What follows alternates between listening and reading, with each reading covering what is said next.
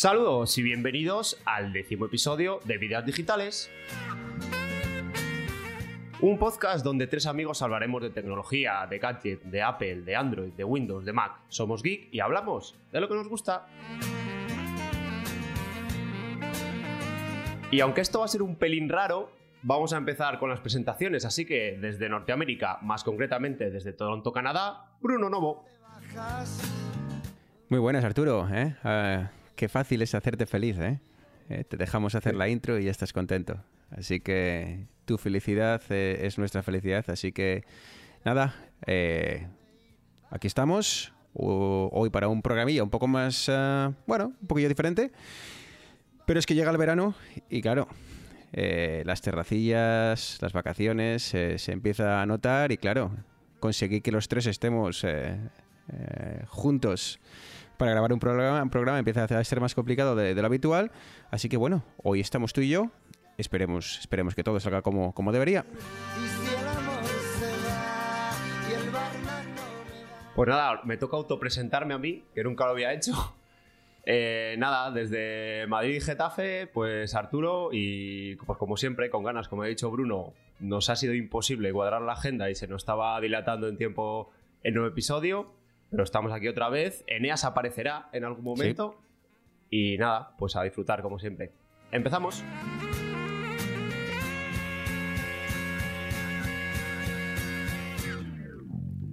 No te va. Bueno, pues... eh, ¿Qué tal estás, Arturo? Porque la verdad es que se nos ha hecho un poco largo, o, o al menos esa sensación tenemos. Em, no sé si es porque han pasado muchas cosas y, y como que estamos eh, eh, deseosos de, de- de juntarnos para charlar.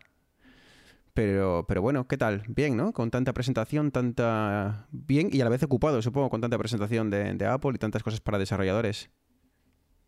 Sí, yo creo que la gente, como nosotros, quiere ir de vacaciones con la conciencia tranquila. Es como, mira, os vamos a poner esto, luego ya en septiembre os dejamos caer cómo va a ir la cosa y luego ya en septiembre nos vemos con esto, con esto aterrizado. Y bueno, pues eh, a ver cómo queda hoy el programa. Ya te digo, eh, seguimos haciendo pruebas. Este es nuestro décimo programa ya, ¿quién le iba a decir? Eh, aunque bueno, con todas las con todas las maquetas y tal que hemos ido grabando, esto ya, pues, hombre, ya creo que ya casi llegamos a la veintena. Pero bueno, oficial, oficial, es el décimo. Y como digo, a ver cómo queda. Pues no tenemos a, Eneas de cuerpo presente. sí nos ha dejado una, una cosilla que, que ahora pondremos para, para charlar sobre ella. Y luego, pues, eh, vamos a ver cómo, cómo, cómo fluye el, programa. Charlaremos un rato sobre unas pruebas que ha estado haciendo eh, Arturo sobre Tesla, eh, otras pruebas que está haciendo yo sobre algún producto de Apple. Y bueno, luego charlaremos un poco que, Arturo nos cuente cómo están yendo estas semanas, porque parece que lo presentado por Apple está dando mucho que hablar, sobre todo, obviamente, desde el punto de vista del desarrollador. Así que, Arturo, no sé si estás de acuerdo. Igual podemos eh, dar paso a, la E E3 2019, que en- bueno, pues es la gran presentación, gran feria mundial del videojuego. eh, que se bueno pues eh, tiene lugar en Los Ángeles entre en este caso entre el 11 y el 13 de junio y bueno pues los grandes Microsoft Nintendo Ubisoft ah, todos EA todos estaban allí y bueno, no hemos tenido dinero para mandar a Eneas, pero mm, como si, como si lo hubiese estado. Así que Arturo, si te parece bien, eh, damos paso a esto que nos han mandado Eneas, a ver qué es. eh, Abre la caja, a ver qué tiene. Si esto es una caja sorpresa, eh, si hace falta luego lo vetamos y lo cortamos. Pero bueno, eh, vamos a ver, ¿ok?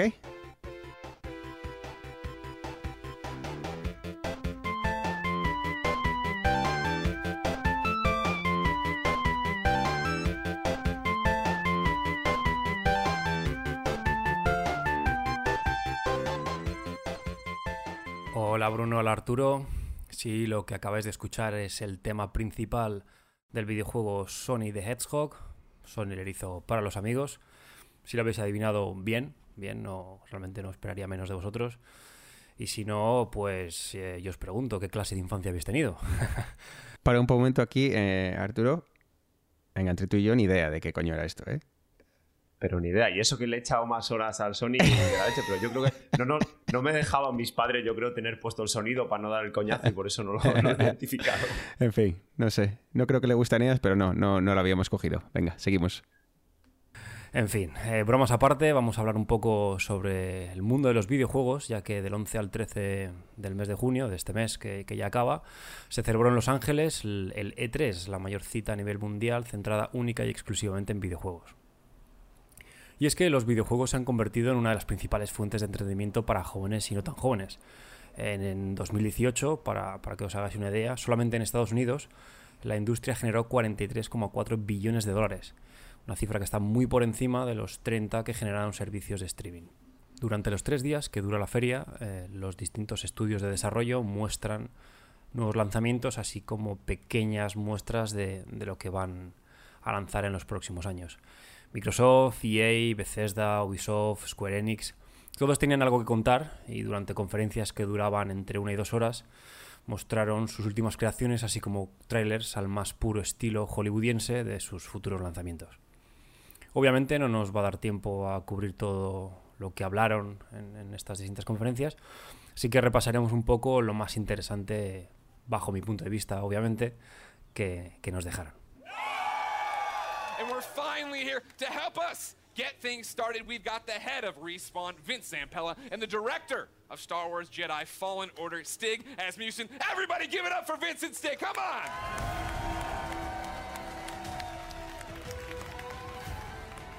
EA comenzó con la artillería pesada, mostrando el nuevo título de la franquicia Star Wars, Star Wars Jedi Fallen Order, un juego de acción en tercera persona con una estética brutal.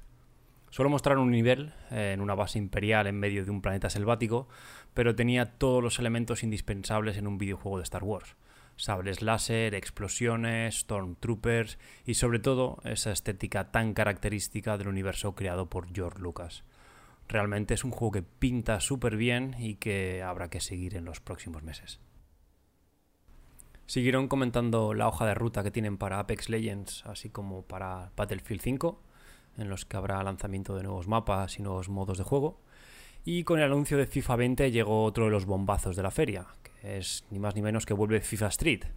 Este modo de juego o, o juego eh, individual que era antes, en el que cambiamos estadios eh, grandes por canchas de barrio al más puro estilo pachanga entre amigos.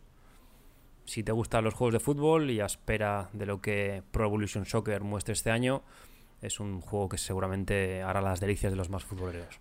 Bueno, cortamos aquí un poco, eh, porque me imagino que se ha hablado en la conferencia, eh, que es la inclusión, a partir de, este, de esta próxima edición de, de FIFA, del Racing de Santander en el juego.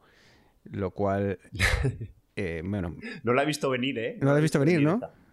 Hombre, No. Eh, en, en Santander va a haber un pico, o en Cantabria va a haber un pico de ventas, porque obviamente ya por fin vamos a poder ju- jugar con nuestro equipo.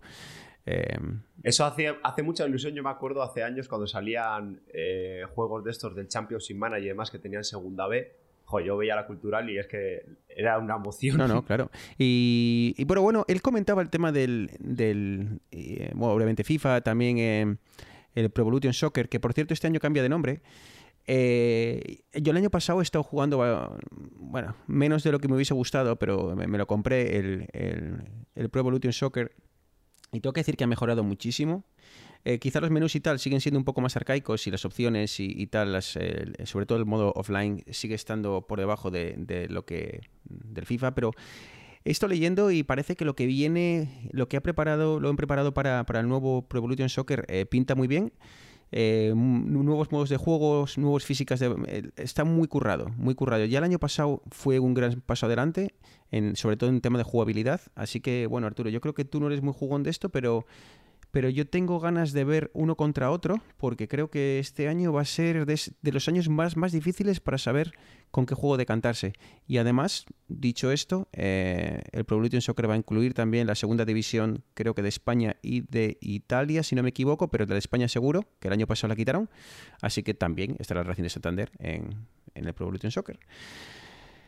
Si nos remontamos a la historia de FIFA y el Pro, yo creo que el Pro salió como ese pequeño quiste que había gente que le flipaba, pero que sí que gráficamente era peor, pero yo creo que conquistó a los jugadores por la jugabilidad, porque al final era el FIFA parecía siempre un poco más arcade. Luego sacaron el, el partidillo de barrio este de que ha vuelto, que yo eh, a los FIFAs que más he jugado, me acuerdo que eran las que tenían ese, ese modo de juego, porque sí que me parecía bastante dinámico y no era como el partido, el partido de siempre. Hace bastante que no juego, yo creo que los de fútbol siempre cada año, no todos los años, pero año a año se iban renovando. Lo que no me parece justo es que cobren otra vez un juego entero cuando al final el motor es el mismo con mejoras. O sea, a lo mejor tendrían que hacer un plan de update. Lo que pasa es que me imagino que siguen teniendo mercado, entonces no les importa esta parte. Pero luego quería hablar de lo que ha comentado Eneas, del, en general de la conferencia. Joder, son los mismos, las mismas empresas y los mismos juegos de siempre. Otro Star Wars. ¿Cuántos juegos de Star Wars hay? Vale, que cada uno es un poco mejor, pero hay cientos y cientos. Y yo, a ver, yo tampoco soy jugón, pero es que al final a mí lo que me flipa es que de repente oigo hablar de un juego indie que, yo qué sé, pues tiene algo novedoso, a lo mejor es de plataformas, pero tiene una estética súper chula y es, a mí eso es lo que me engancha ahora Mm. mismo. Luego lo que tienen estos juegos es una legión de fans tremenda, ¿no? Y por eso se pueden permitir este tipo de, de licencias, eh, de cobrarte otros 70, 80 euros eh, cada, cada año o de, o de simplemente sacar la versión 17, ¿no? De, de un juego. Creo que, por ejemplo, hablando de versiones 17 o 19 o veintitantas, creo que Zelda, no Zelda, perdón, eh, se me acaba de ir el santo al cielo. Este, ah, Final Fantasy. Creo que saca un- una nueva edición que creo que hay un hype tremendo, así que es lo que dices, Arturo, hay, hay una gran legión que, que de fans, más le- no, no, no tanto que, igual desde el punto de vista de los jugadores casuales como nosotros no nos acaba de, de cuadrar, pero bueno, oye, eh, el, el- el sistema, el modelo sigue funcionando y espero que, que todo, que todo vaya tan, tan bien como, como Eneas nos comenta. Así que bueno, Hombre, al final es complicado hacer un juego porque es como muchísima inversión, ¿vale? Y luego no sé si vas a tener retorno. Entonces, por eso los juegos indies son, son tan complicados. Ya veremos el- las plata- Yo creo que con las nuevas plataformas de Apple Arcade, luego las de Microsoft y demás, yo creo que van a apostar por financiar juegos indie y yo creo que van, van a enriquecer bastante, bastante el mercado, que como digo, al final estoy desconectado, pero al final oigo las mismas marcas y los mismos juegos que hace 10 años. Bueno, pues a ver qué, qué nos sigue contando Eneas. Please welcome Keanu Reeves.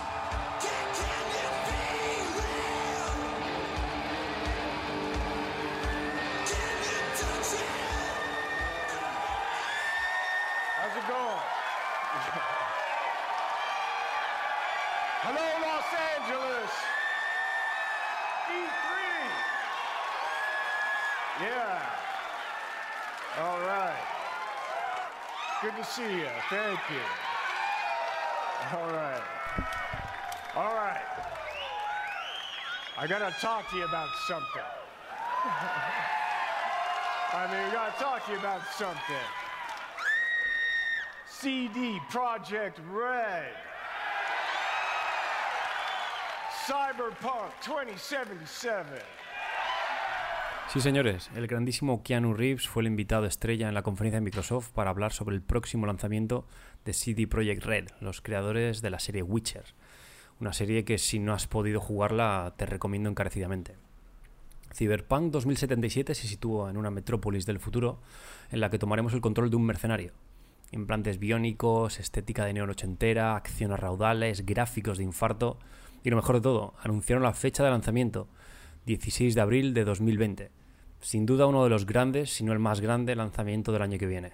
Yo le voy a seguir muy de cerca ya que este estudio tiene fama por hacer juegos muy, muy, muy buenos. Eh, Witcher 3 fue el último que jugué de ellos y es realmente espectacular. Así que si os gusta la acción, cyberpunk y demás, echarle, echarle un ojo. Después de, de una hora de videojuegos tanto propios como, como ajenos, de estudios ajenos, eh, Microsoft habló de lo que todo el mundo estaba esperando. La nueva generación de Xbox.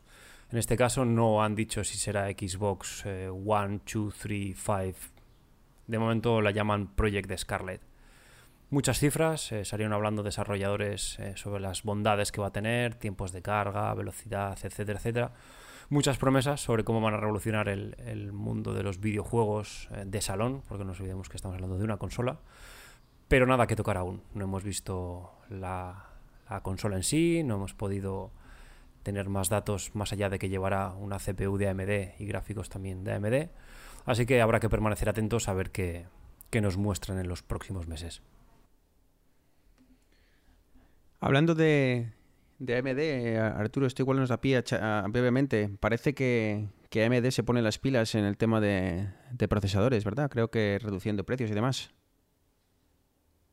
Sí, ha metido un subidón, yo creo, eh, respecto a la comparativa con Intel, ¿vale? Que siempre AMD era secundario. Y, a ver, yo siempre estoy más atento a cosas de Apple, pero es que incluso se ha llegado a especular de que Apple, además, aprovechando que Intel ha tenido bastantes problemas con la, digamos, la miniaturización de los chips, ¿vale? No ha llegado a la tecnología que tienen otras, ni ARM, ni el propio AMD, incluso para pasarse a, AMD y además tenemos por detrás ARM, que como hemos comentado en otros episodios, es la arquitectura, parece que del futuro y en la que Intel está, está muy por detrás. En, principio, Intel y AMD están por detrás porque su arquitectura, digamos que va a ser cambiada, pero encima, si te está comiendo la tostada tu competidor porque te has quedado un poco de brazos cruzados, y ya lo está demostrando, muchos fabricantes están optando por poner, por poner AMD. Respecto a las fechas, he oído abril del 2020. Joder, me parece la verdad que muestras un juego a día de hoy, joder, lo que puede pasar en 2020 es que a lo mejor ese juego ya ha Es, es mutado. prácticamente un año. eh, Son casi 10 meses o sí, o sea que es, es, es bastante, la verdad. Pero bueno, Yo siempre veo que cuando las compañías ponen cosas, o sea, anuncian cosas para dentro de mucho tiempo, es porque ahora mismo no tienen nada que contar. O sea, es mi- suele pasar.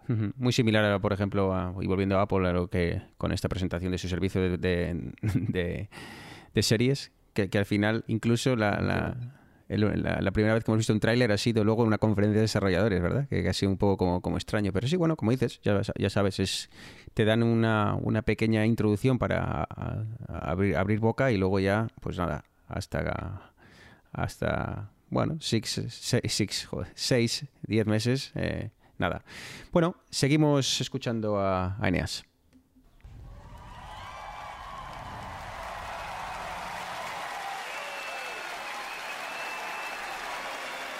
Please welcome Bethesda's Senior Global Vice President of Marketing, Pete Hines.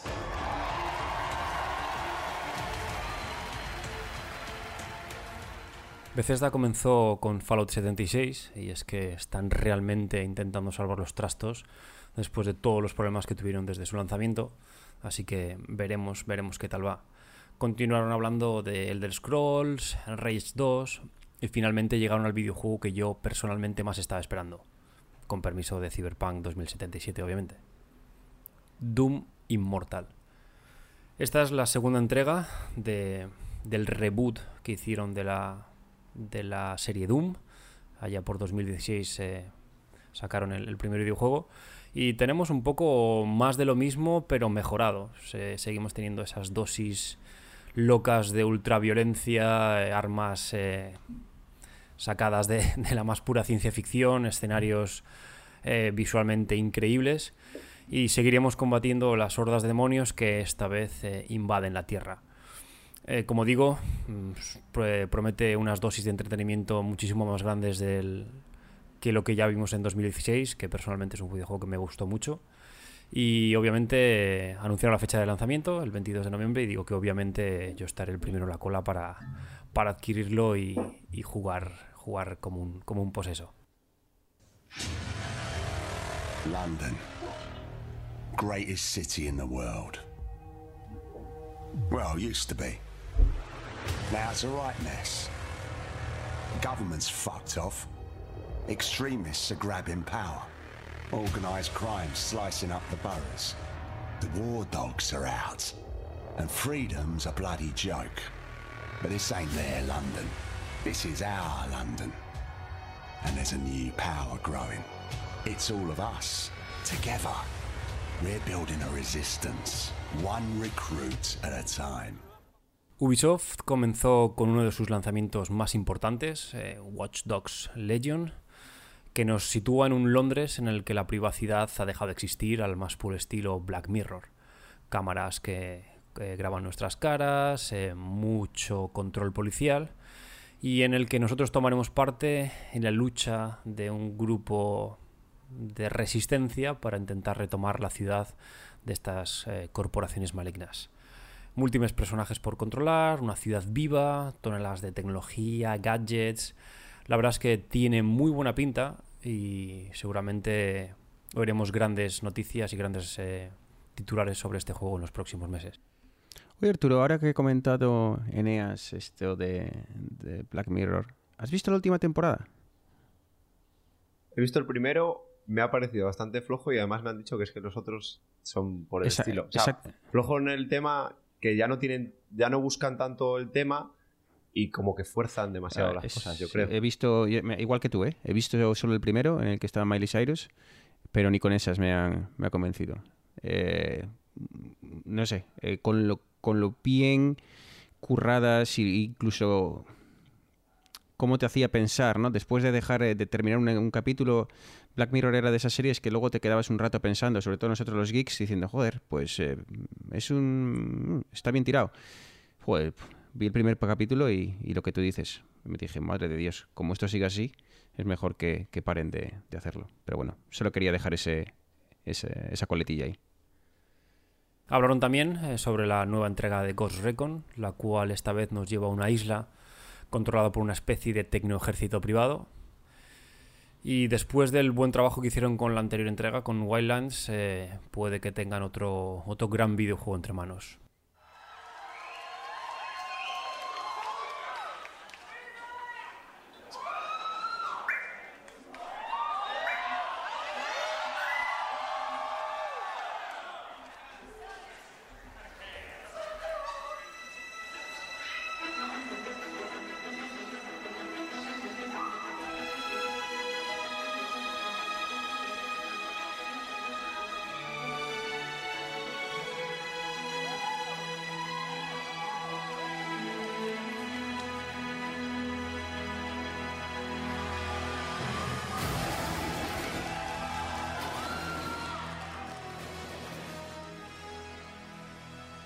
Square Enix dejó a todo el mundo boca abierto cuando nada más empezar su conferencia anunciaron el remake de Final Fantasy VII. Este videojuego de rol típico, eh, más que típico diría mítico, que va a tener un lavado total de cara, nuevos gráficos, eh, nuevas animaciones, eh, va a ser como un... Bueno, es un videojuego hecho de cero. Yo no soy muy rolero, no, no me van demasiado estos juegos tan, tan eh, cuadriculados de rol, tan clásicos de rol, pero bueno, seguramente habrá mucha gente que se habrá emocionado mucho con este, con este anuncio. Y cerró sus eh, anuncios con, con un nuevo videojuego basado en Los Vengadores. Si no teníamos suficiente ya con, con las tropo 200 películas y los cómics, pues ahora vamos a tener otro, otro medio más para disfrutar de, de las aventuras de los personajes de Marvel yo personalmente, bueno, pues a ver, a ver qué tal, a ver qué tal va. No mostraron nada de gameplay, solamente hablaron un poquitín de, de cómo se iba a jugar. Pero bueno, ya veremos a ver cómo, cómo se desarrolla. Y para cerrar, Nintendo. La gran N eh, sigue un poquitín su, su estética de conferencias. eh, nos, nos mostró eh, gameplay del nuevo Luigi's Mansion 3, hablaron sobre Super Mario Maker 3, Pokémon, se vio también eh, pequeño gameplay de un juego basado en, la franquicia Zelda. Y bueno, y es curioso ver cómo, Nintendo no apunta, que realmente nunca ha apuntado hacia el sector gamer más duro. Sí que tienen juegos como por ejemplo Bayonetta 3, que, que tienen un poquitín esta, esta estructura más, más hardcore para esta gente que le gusta más eh, juegos más eh, exigentes y con, con temáticas un poquitín más oscuras. Pero no se le puede negar que sus juegos tienen una estética muy característica que hace que para los eh, gamers y para los no gamers sean juegos muy especiales que, que nos eh, traen buenos recuerdos, como pueden ser la serie, serie Mario, Pokémon, etcétera.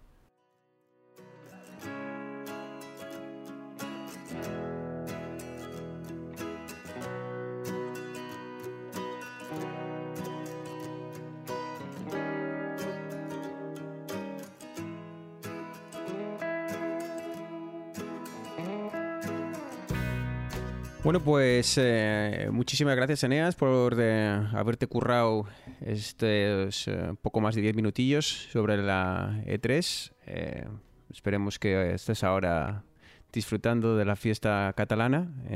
ya estamos Arturo y yo aquí. Levantando, levantando el podcast. exacto, ¿eh? pero bueno, lo que sea por un buen amigo. ¿eh? Así que nada, que disfrute y que lo dicho. Que muchas gracias porque ha quedado súper guapo.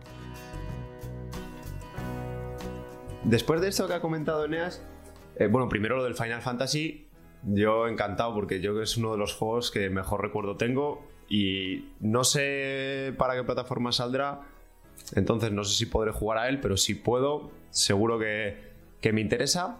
Y luego, otra cosa, en su día se habló de que ahora con las suscripciones y con los juegos en streaming que han sacado, va a haber una guerra bastante grande por conseguir eh, exclusividades, ¿vale? Porque antes una compañía sacaba un juego y lo que quería era sacarlo en todas las plataformas.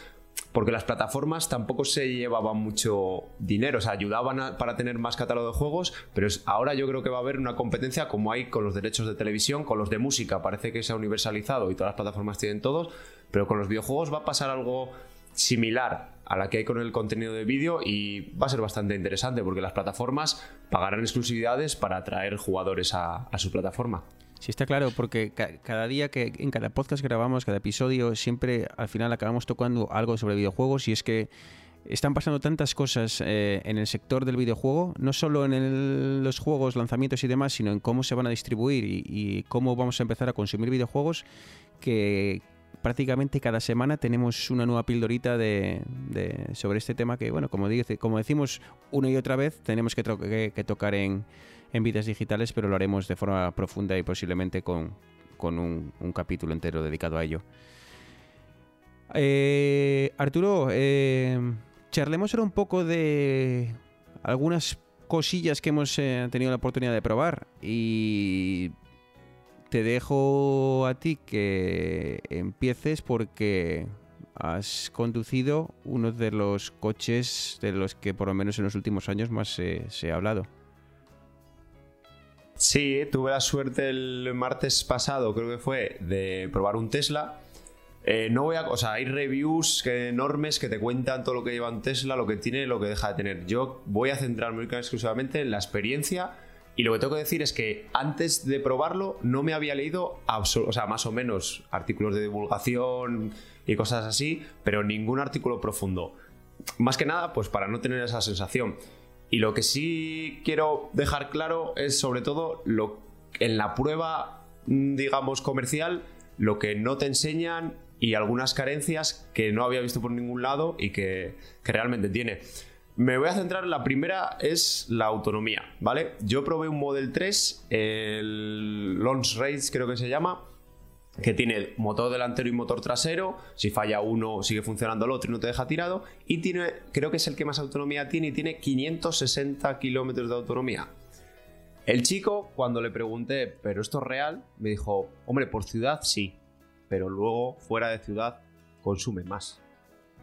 ¿Cuánto más? Pues ahí es cuando yo, después de la prueba, empecé a leer reviews y leí que se podía reducir a la mitad o incluso más. Que había gente que había hecho Burgos Getafe y había llegado a Getafe con un 5% de batería.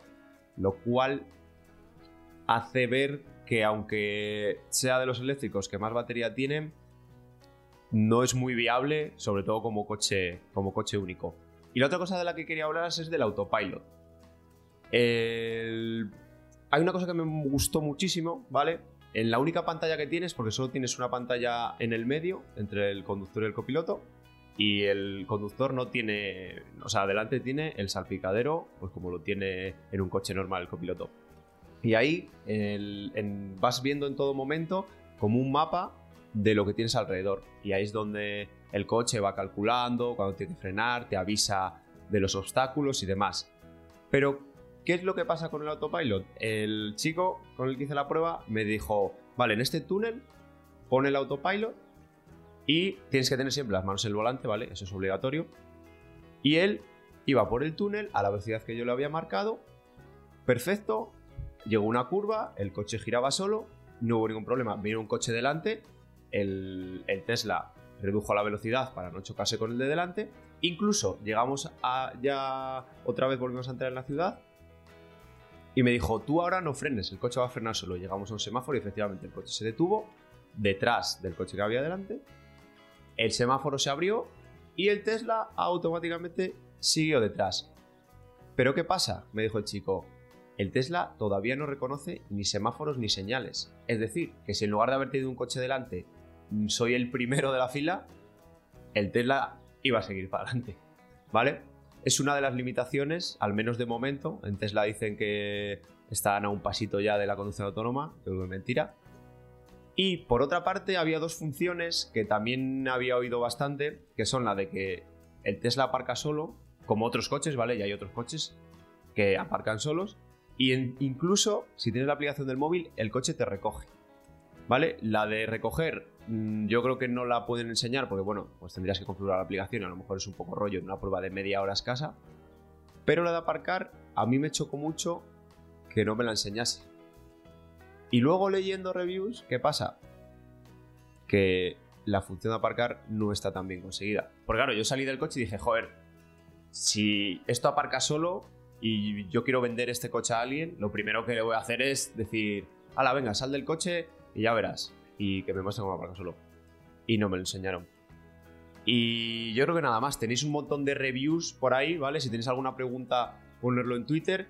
Eh, es fácil conseguir una prueba, ¿vale? Eh, hace muchos eventos, sobre todo en ciudades grandes, en ciudades pequeñas es más complicado, pero Tesla hace varios eventos para que pruebes lo que es un Tesla y lo que es un coche eléctrico, o si no, en la propia página web te inscribes para la prueba y luego ya te llaman. A mí la primera vez me llamaron, yo creo que no me vieron muy convencido y me dijeron, bueno, vamos a esperar un tiempo. Entonces esta segunda vez que me volvieron a llamar ya puse voz de ir a comprarme uno o incluso dos. ¿vale? Pusiste- Y ya- pusiste voz de y ya lo dinero. aceptaron. Puse vo- voz de tener dinero. ¿Vale? Y nada, hay un montón de reviews si queréis saber al detalle. Yo simplemente os quería contar un poco la, la experiencia, ya sabéis. Eh, Bruno, recuérdales el Twitter donde pueden preguntarnos Muy cositas. bien, muy bu- buena cuñita. Recordad que nuestra cuenta de Twitter desde hace unos días ya cambió ya, y ahora ya es Vidas Digitales, arroba Vidas Digitales en Twitter. Así que chicos, no hay excusas. Si queréis alguna pregunta o que no sea muy compleja, ¿eh? porque no, olvidéis que Arturo de momento no es poseedor de Tesla. Si tenéis alguna preguntilla sobre la experiencia, pues ya sabéis, arroba Vidas Digitales y os contestaremos lo, lo más rápido posible. Em, no sé, esto de Tesla siempre tengo yo ahí un, no sé, un amor-odio. Eh, eh, lo comentamos hace tiempo. Estoy a ver si convenzo a, mi amigo Pedro eh, y a más gente para que se nos una en un, capítulo eh, centrado en, el coche eléctrico. A ver si lo conseguimos y nos dan su, opinión. ¿cómo, ¿Cómo era el tema de conducir sin, sin ver la velocidad en el salpicadero? ¿No se convierte en un poco... eh, ¿No te distrae un poco el tener que girar la cabeza eh, y mirar a la pantalla entre conductor y pasajero? ¿O porque no se proyecta en el cristal, verdad? Como algunos coches hacen. No, no, a mí me, o sea, me costó y de hecho en la media hora no te llegas a acostumbrar, está en el medio. Pero a ver, cuando sacaron el Model 3, eh, yo leí que el Model 3 es un coche que está hecho para conducción autónoma. Es decir, que de hecho incluso dijo, Elon Musk ya dijo una vez que la idea es que tú te compres un Tesla y cuando lo estés usando lo pongas a disposición y la gente lo pueda alquilar y sea un coche que te va a recoger. O sea, está 100% orientado a eso. La pantalla es muy chula, muy grande, pero sí que es verdad, como dices tú, que tienes que desviar la mirada hacia un lado y, y es incómodo. Ah. Y esos son los detalles que tengo Vale. yo ahí de amor-odio, porque hay veces que creo que hay- hay cosas que, que hace Tesla más para llamar la atención eh, que, desde que para facilitar la conducción de, o, el uso de- del propietario, ¿no? Creo que es más, eh, te pongo una pantalla gigante, te pongo ahí una especie de iPad de 18 pulgadas, eh, de las que sean, no sé si serán 12 o 13 pulgadas, y, y ya está, ¿no? Y luego cuando estás conduciendo dices, oye, ¿y por qué no tengo aquí una... no puedo ver la velocidad aquí o proyectada en el cristal? Pero bueno, lo dicho, a ver si conseguimos eh, convencer a la, a la gente que sabe de esto y, y charlamos sobre, sobre coches eléctricos. Y hablando de pruebas, em, ah, llevaba mucho tiempo yo queriendo probar los auriculares de Apple, los AirPods, estos auriculares que son completamente inalámbricos, que al principio nos costó digerir, a mí por lo menos, me costó eh, hacerme a la idea de ver a gente con un palo blanco colgando del oído. Eh, Arturo me había hablado muy bien de ellos. eh, todo el mundo realmente habla como que los AirPods son eh, el dispositivo de Apple que realmente ha sido un paso de gigante o un golpe de timón eh, comparándolos con la competencia. Ahora es cierto que la competencia ha, ha- tomado, bueno, pues buena nota y ahora eh, hay grandes rivales. Otros eh, son auténticos clones, como, como se puede encontrar en Amazon, y, y- y ahora ya los sé distinguir. Ahora que ya he probado los originales, eh, hay algunos que les ves y dices, joder, eso es más falso que, Judas, ¿no? Pero bueno, muy brevemente, eh, ahora entiendo todo lo que me decían, o todo lo que decía Arturo, todo lo que decían toda la gente que tenía unos AirPods, era que son muy cómodos eh, en el día a día. Y cuando digo cómodos es el emparejarlos, cargarlos, en el uso. El uso es muy, muy, muy sencillo y eso me ha encantado. Sin duda. A ver, eh, abres la tapita, ya te aparece cuánta batería te, quedan. eh, te pones uno, suena uno, te lo quitas, se separa la reproducción. eh, y sobre todo el mayor em, avance que he encontrado, que esto yo creo que no es tanto los AirPods como el, el chip. ¿Cuál es el nombre, el nombre del nuevo chip, Arturo? Que tienen? Porque antes era W1, pero ahora creo que ya no se llama W, utilizan W. H, H1. Que sí, creo que lo han cambiado. El nuevo chip eh, me ha sorprendido mucho porque mis, mis actuales eh, auriculares, los, los Beats X, tienen el- chip de Apple también, el, pero tiene el, el primero, ¿no? El W1. Y he notado que estos, los AirPods eh, 2, eh, se sincronizan muy bien entre dispositivos. Puedes cambiar de un ordenador con Windows a un, a un a tu iPhone eh, con un clic y, y es prácticamente inmediato. Con mis los bits me dan muchísimos problemas para ello.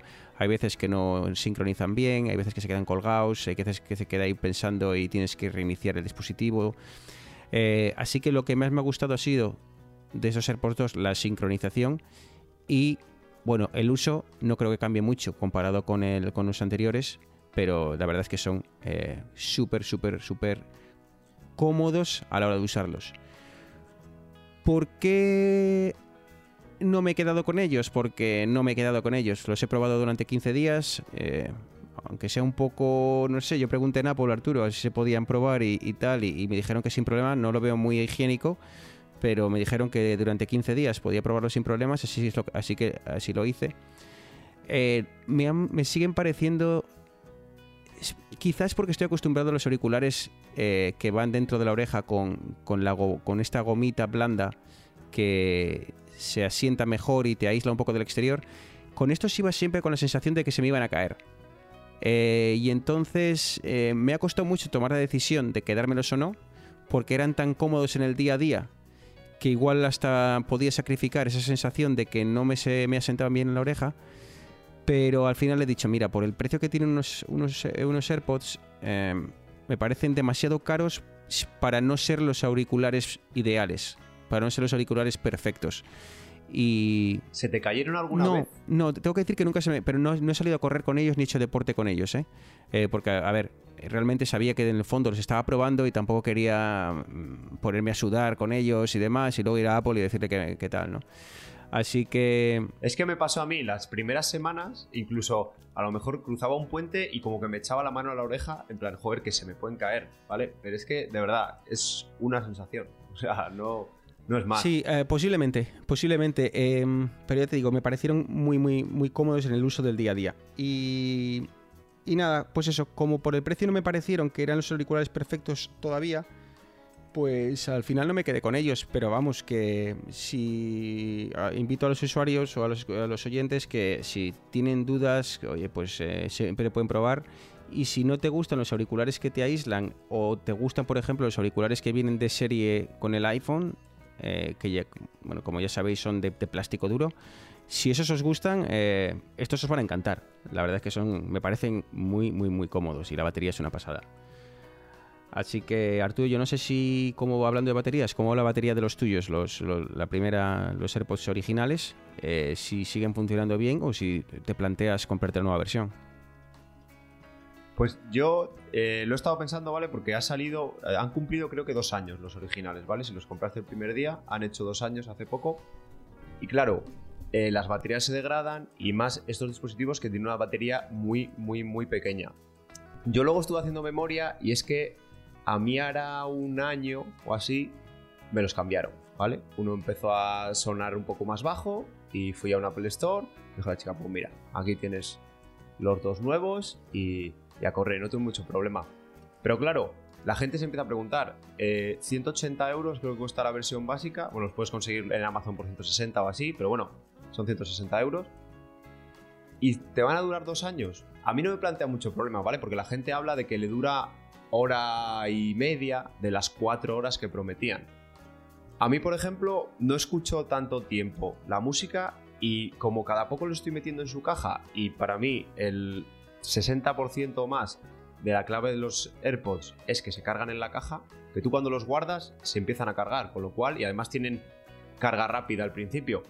A mí es que no me he quedado sin batería nunca. O sea, a veces me he quedado sin batería en la caja, pero en el auricular nunca porque nunca he estado más de dos o tres horas escuchándolos.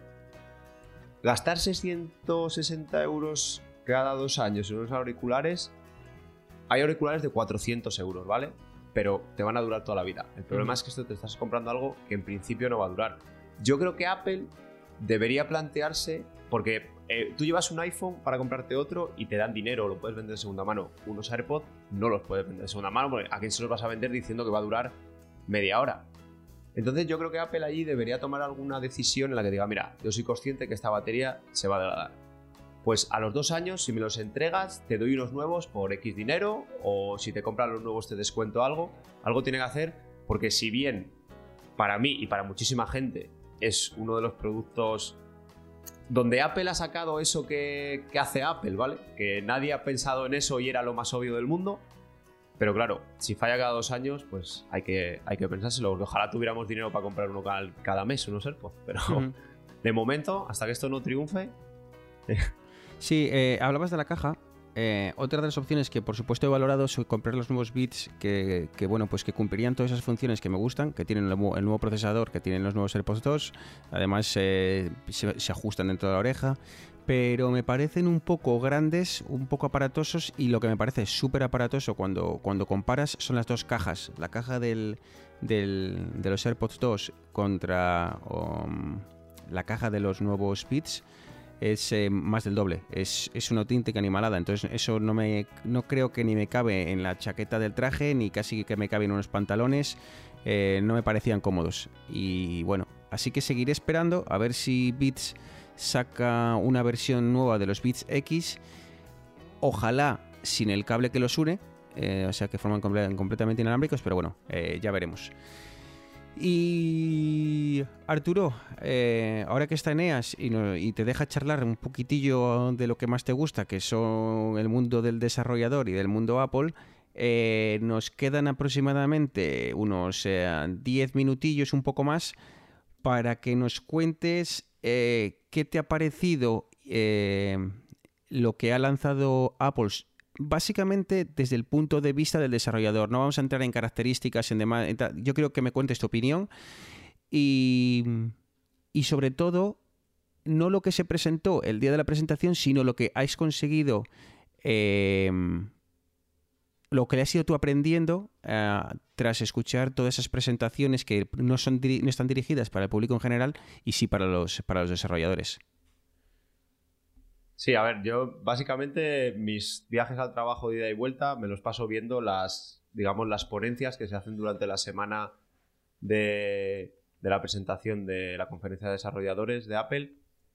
Pues me los voy bajando, ¿vale? Y los voy, los voy viendo en el, en el tren. Porque como decías, eh, por un lado está la, la keynote principal, la que va, la que, la que hemos visto todos, y luego habrá más de, no sé si 10, 15 presentaciones, no sé si estoy hablando 20, no sé, eh, dirigidas solo y específicamente para vosotros, ¿no?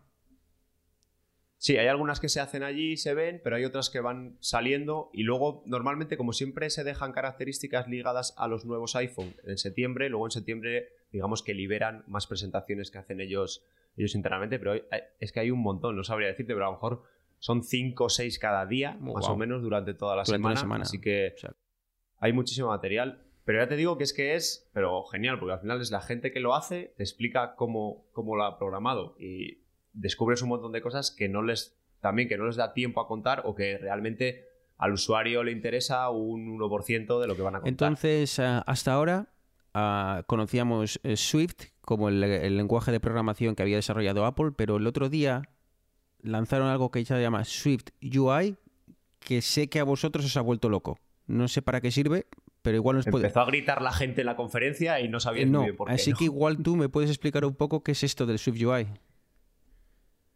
Vale, es una manera, digamos, totalmente distinta de construir las aplicaciones para, para iPhone, porque Swift es el lenguaje, digamos, con lo que se programa, donde le ponen las instrucciones, pero luego hay una cosa que se llama, que es un framework, ¿vale? Que hay uno para iOS y otro para Mac, que es con lo que se construyen las aplicaciones, que te da como herramientas para construir esas aplicaciones. Pues ha cambiado totalmente, o sea, lo que habíamos aprendido de lo anterior, nos toca a los desarrolladores hacer borrón y cuenta nueva, pero este SwiftUI es mucho, mucho más sencillo, digamos. O sea, de hecho, en el futuro imagino que Apple haga cursos casi para niños, ¿vale? Para poder hacer una aplicación con SwiftUI porque es realmente sencillo. ¿Qué también tiene bueno SwiftUI?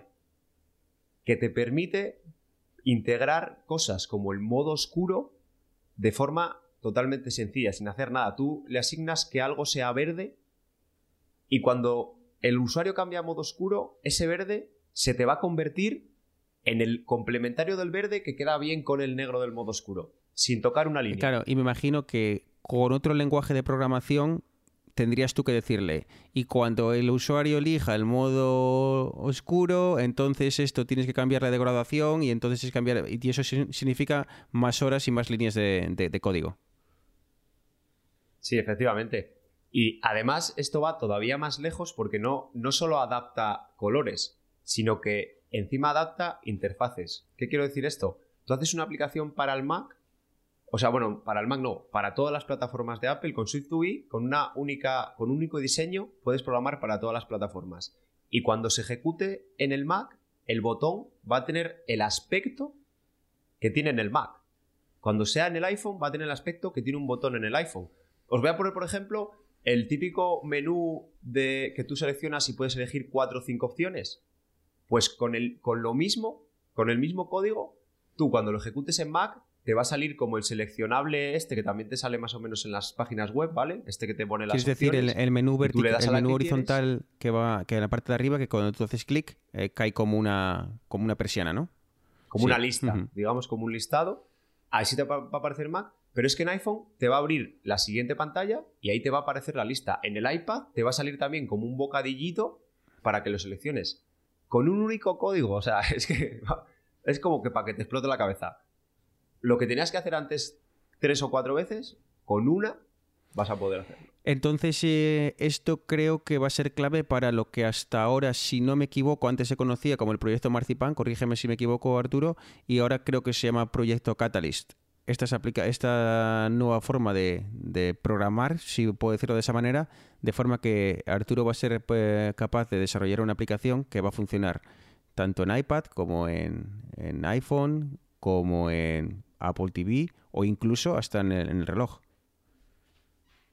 Sí, el, proyecto Catalyst lo que hace es que al final te hace esa transformación que decíamos de botones, de menús y demás, para que con el proyecto de iPhone y de iPad sobre todo se pueda ver y, y utilizar en el Mac, ¿vale? Te convierte todas las vistas y todo a la manera en la que hace el Mac.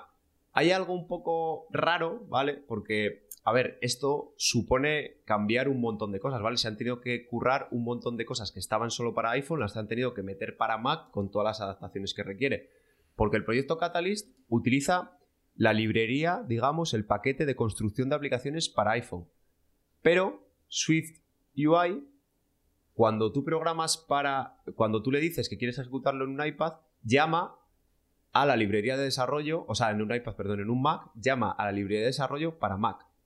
Con lo cual, a Apple todavía le queda un montón, porque ahora lo que hace Swift UI muchas veces es traducir a lo que había, ¿vale? Lo hacen más sencillo, pero digamos que a nivel de rendimiento hay por ahí en medio una traducción.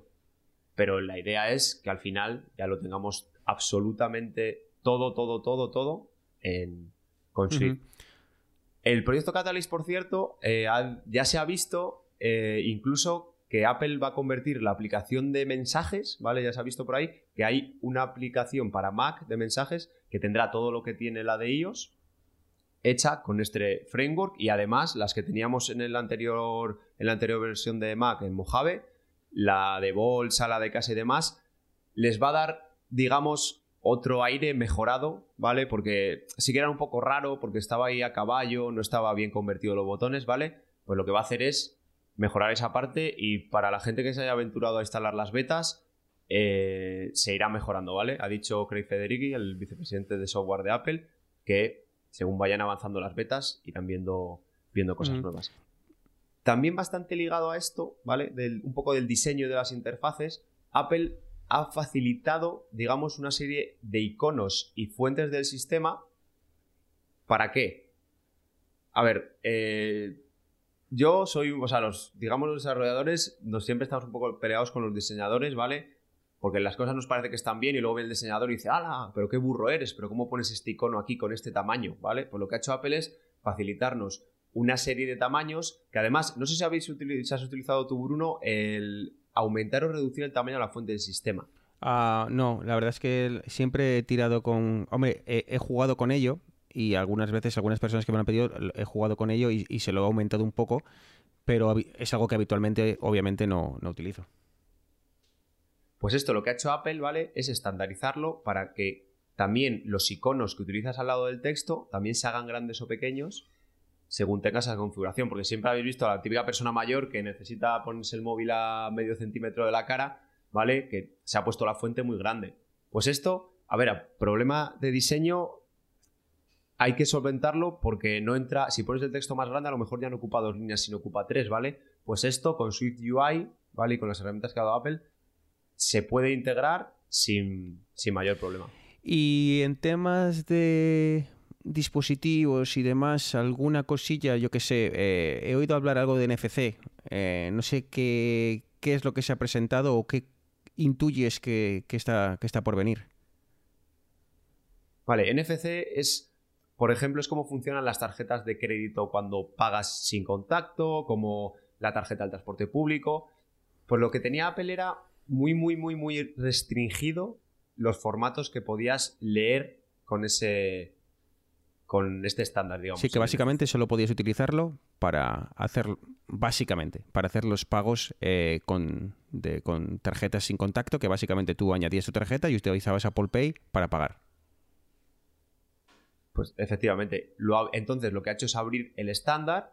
¿Para qué? Para que tú te puedas crear tus propias etiquetas NFC, tus propios chips, y vayas con tu móvil y hagas automatizaciones, enciendan luces, eh, ¿vale? Esto con la aplicación de Shortcuts, ¿vale? Lo, lo puedes unir todo y eso, pues que llegues a casa y cuando pasas tu teléfono por una etiqueta te haga X. Igual entonces esto eh, nos podría facilitar o, o podía, eh, por ejemplo, llegar a un hotel y abrir la puerta del, del- del hotel con un, con el, simplemente con- tocando con el, con el iPhone posiblemente. Que no sé si ya está implementado porque alguna vez he visto algún rumor, pero igual esto lo, facilita o incluso también añadir los abonos de transporte, ¿no? Que he visto que algunas ciudades como, Londres creo que ya lo tiene, pero espero que esto lo que haga es eh, animar a todas las... ah, las ciudades para, para que ya no te se cargar con, con una tarjeta de más y lo puedes hacer desde el teléfono.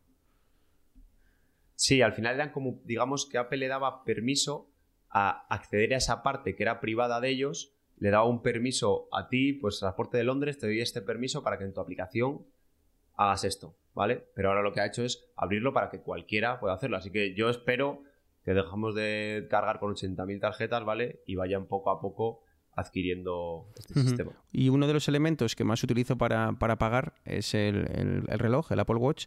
¿A qué novedades eh, has eh, destripado eh, en temas eh, de- del reloj? ¿Qué, qué nos, qué- qué podemos esperar? Vale, lo primero que comentaron, ¿vale? Fue que se independiza. Ha declarado Se ha hecho mayor ya. ¿vale? El Apple Watch se ha, hecho, se ha hecho mayor y ya no necesitas instalar una aplicación en el iPhone para que funcione tu Apple Watch. esto también se ha hecho ¿por qué? Porque había, digamos, librerías o componentes del sistema al que accedían las aplicaciones del Watch que no estaban instalados en el Watch, ¿vale? Entonces Apple los ha llevado al Watch y se pueden hacer, que había una queja bastante grande, aplicaciones que hagan streaming de audio, ¿vale? Apple en sus aplicaciones, en Apple Music y en podcast, te permitía hacer, hacer streaming de audio, pero aplicaciones de terceros no podían acceder a esta parte privada y se han independizado. Luego también permite, eh, creo que las complicaciones, actualizarse y refrescarse mucho mejor, sin dañar la batería, que era, que era el problema. Al final, digamos que es lo que llaman los modos en background, es decir, lo que hace eh, las aplicaciones cuando no estás, no la tienes abierta, no la estás utilizando, hacen unos procesos por detrás y eso como que ha abierto la mano, se ha dado unas directrices, obviamente, para que no te funda la batería y siempre limitado, pero ha dado acceso a partes donde no. Y esto va muy en sintonía con lo que yo esperaba o lo que yo soñaba, eh, que era que cuando vi que iban a sacar el tema de la, de la, Apple, de la App Store ah, en, en el propio teléfono, eh, mi objetivo era más allá de eso, porque yo creo que no voy a terminar comprando aplicaciones desde el, desde, eh, desde el propio reloj. Eh, mi esperanza era que esto permitiese crear o, dar un poco más de, libertad a, lo- a vosotros los desarrolladores para, crear aplicaciones que yo creo que a día de hoy estabais como un poco atados de, pies y manos. Y, parece que esto igual da pie a, que veamos aplicaciones un poquitín más robustas ¿no? en, en- en el, en el teléfono. Sí, a ver, siempre hay que tener en cuenta que el. Que el. O sea, el reloj, por ejemplo, es para interacciones cortas. O sea, tampoco vas a hacer la super aplicación. De hecho, se puede hacer un juego, ¿vale? En el sentido estricto se puede hacer un juego porque las librerías de desarrollo de juegos están disponibles para el Apple Watch. Pero tampoco tiene mucho sentido, ¿vale? El Apple Watch siempre tiene que ser tratado. Lo mismo que puedes llevar una aplicación del iPad al Mac. O sea, para el iPhone, o sea, para el Apple Watch hay que diseñarla para el Apple Watch y para las interacciones que, que son. Y ya por no extenderme mucho, otra cosa súper chula que he visto es que en estos modos de background que decíamos, es decir, lo que hacen las aplicaciones cuando no las estás ejecutando, eh, Apple tenía un problema, digamos, eh, como defienden tanto la privacidad, tenía el problema de que eh, cuando ejecutabas algoritmos de Machine Learning, las demás compañías lo que hacen es lo mando a la nube y digamos que con todos los datos que mando a la nube entreno a ese modelo y cada vez va siendo más potente. ¿Qué hace Apple? En estos modos en background te permite que la aplicación aprenda. ¿Pero de quién aprende? Del propio usuario, ¿vale? Tú, por ejemplo, tienes una aplicación de, de podcast y él tiene un algoritmo de Machine Learning para, de para eh, sugerirte podcasts nuevos, pero este tiene como unos, un algoritmo general, ¿vale? Con muchas opciones y demás, que ha sido entrenado, pero lo que hace esto es que cada vez tú le vas alimentando y él por la noche, cuando enchufes tu teléfono para cargar, se va a ir actualizando, ¿vale? Y te va a hacer las sugerencias más acordes con tu persona. De hecho, hay varias aplicaciones de Apple que lo van a utilizar, la de ejercicio y demás, te va a dar más datos y más recomendaciones en base a lo que vaya aprendiendo de ti. Que esto es súper chulo y va un paso más allá de que siempre se quejaba la gente de Apple de que estaba por detrás, pues esto es un pequeño paso hacia adelante. Eh, te voy a poner deberes para el próximo, para el próximo día porque mm, el- me ha parecido eh, alguna vez leer y escuchar a Julio César a Muñoz, en, en- creo que en Apple Coding o en algunos de sus artículos en Apple Esfera.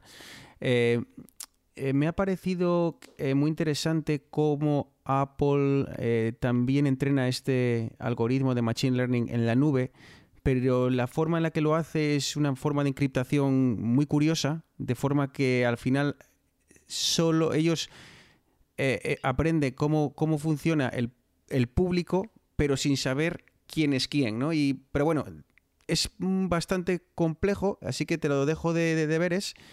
Eh, Ahora han cambiado una cosilla que también, por ejemplo, con esto, lo que puedes hacer, lo que puedes enviar a la nube, en lugar de mandar los datos, digamos que tú mandas el resultado de haber entrenado tu algoritmo con eso.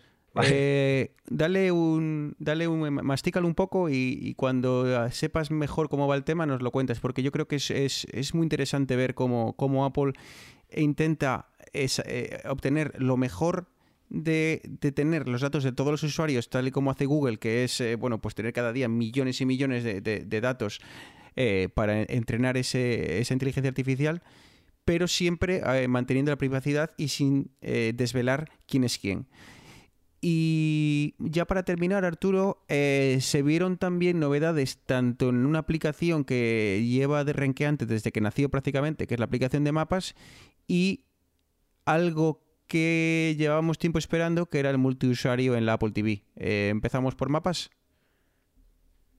Sí, los mapas eh, ya vimos que tenían un que iban a tener un modo Street View, ¿vale? A final de este año creo en Estados Unidos y para el año que viene en el resto del mundo, que es, era flipante. O sea, la navegación era súper fluida y deja, yo creo que al, al que a la implementación que tiene Google ahora bastante atrás. Ya veremos cuándo y cómo llega a otros países. Pero también eh, viendo algunas presentaciones que hicieron para desarrolladores han cambiado un poco eh, porque muchas veces tú abrías, tú cuando integrabas un mapa veías allí comercios, veías de todo, o sea, al final era demasiada información, ¿vale? Pues han creado unos filtros, luego también puedes restringir a que el usuario, imagínate, un concierto, tú pones un mapa, dibuja los escenarios y obligas a que el usuario solo se mueva por esos escenarios, ¿vale? Además, le puedes poner alrededor eh, los comercios que hay alrededor de la zona, por si sale que sepa lo que tenga, pero restringiendo zapaterías, porque para qué quiere una zapatería, ¿vale? Pues le pondrás bares y cosas más ligadas a lo que, a lo que le quieres mostrar. Y por último, lo que comentabas del multiusuario del Apple TV, a Apple, además de implementarlo en sus aplicaciones, se lo ha dado a los desarrolladores. Para mí me parece súper bueno porque además también del Apple TV, en, sobre todo me interesaba también en el HomePod, ¿vale? Porque al final son dispositivos que son de la casa, no son de una persona, que son de la casa en general. Entonces, claro, se mezclaban los datos de uno y los datos de otro. Entonces, teniendo multiusuario, ojalá llegue en su día al iPad, ¿vale? Sí. Y en muchas, porque seguro que en muchas casas compras. A ver, lo que pasa es que va a decir Apple, donde me compraban dos o tres, me van a comprar uno. Con lo cual, a lo No, mejor. no, no no me creo que lo vayamos mucho. a ver, lamentablemente.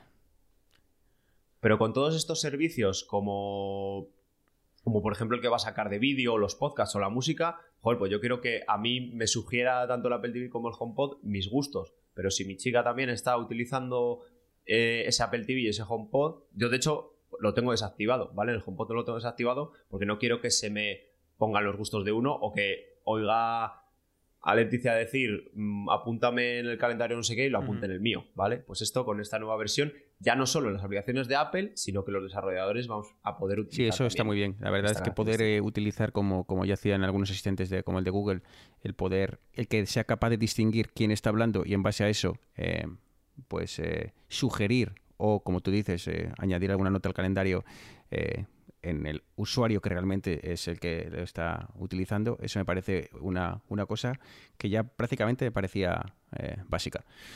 Arturo, podríamos estar hablando de esto eh, no sé cuánto tiempo, pero el tiempo manda y creo que ya estamos eh, en torno a, a la hora. Así que, una vez más, el tiempo vuela. y, y nada, pues al final ni tan mal.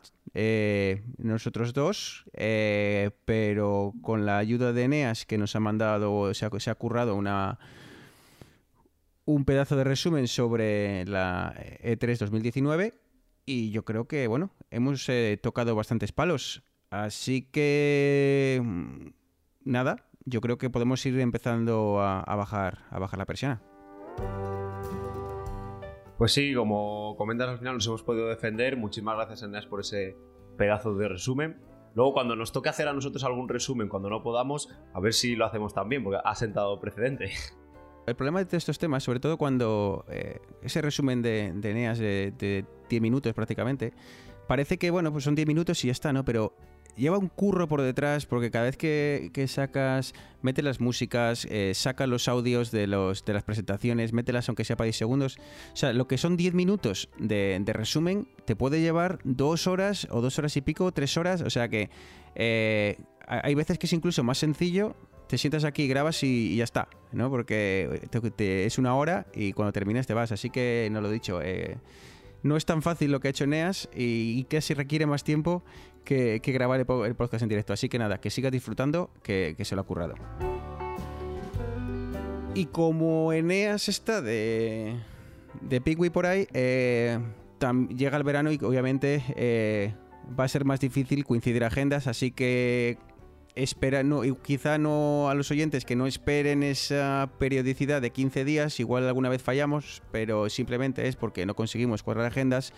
Igual en el próximo capítulo eh, volvemos a ser eh, dos de nosotros, igual es Arturo y Eneas, igual es eh, Eneas y yo, pero bueno, dadnos un poco de, de cancha este verano, sobre todo a mí, que vivo en un invierno continuo y ahora que sale el sol me merezco un poco de vitamina, vitamina D. Así que nada, Arturo, lo dicho, que sigas jugando con todo lo que ha presentado Apple y que nos lo puedas contar. Sí, cualquier cosilla ya sabéis, arroba vidas digitales, nuestro Twitter, nos contáis ahí qué tal hace Arturo la intro, por ejemplo, esa voz que tiene para empezar. ya, ya, ya me ha dejado Bruno hacerla, ya, yo ya me retiro, de, ya me puedo retirar lo alto. Nada, nada, todo esto yo, mi, objetivo es haceros a Eneas y a ti felices, por eso si Eneas no quiere grabar o no puede, no pasa nada, si tú quieres hacer la intro no pasa nada, la haces, yo, mi objetivo es haceros felices para que así sigáis en vidas digitales y así podamos seguir, seguir aprendiendo. Arturo, nada, que a ver cómo avanzan las semanas y ya sea dentro de dos, dentro de tres, eh, volvemos a escucharnos. Chao. Un abrazo a todos y, lo dicho, dos, tres semanas, por aquí estaremos de vuelta. Chao.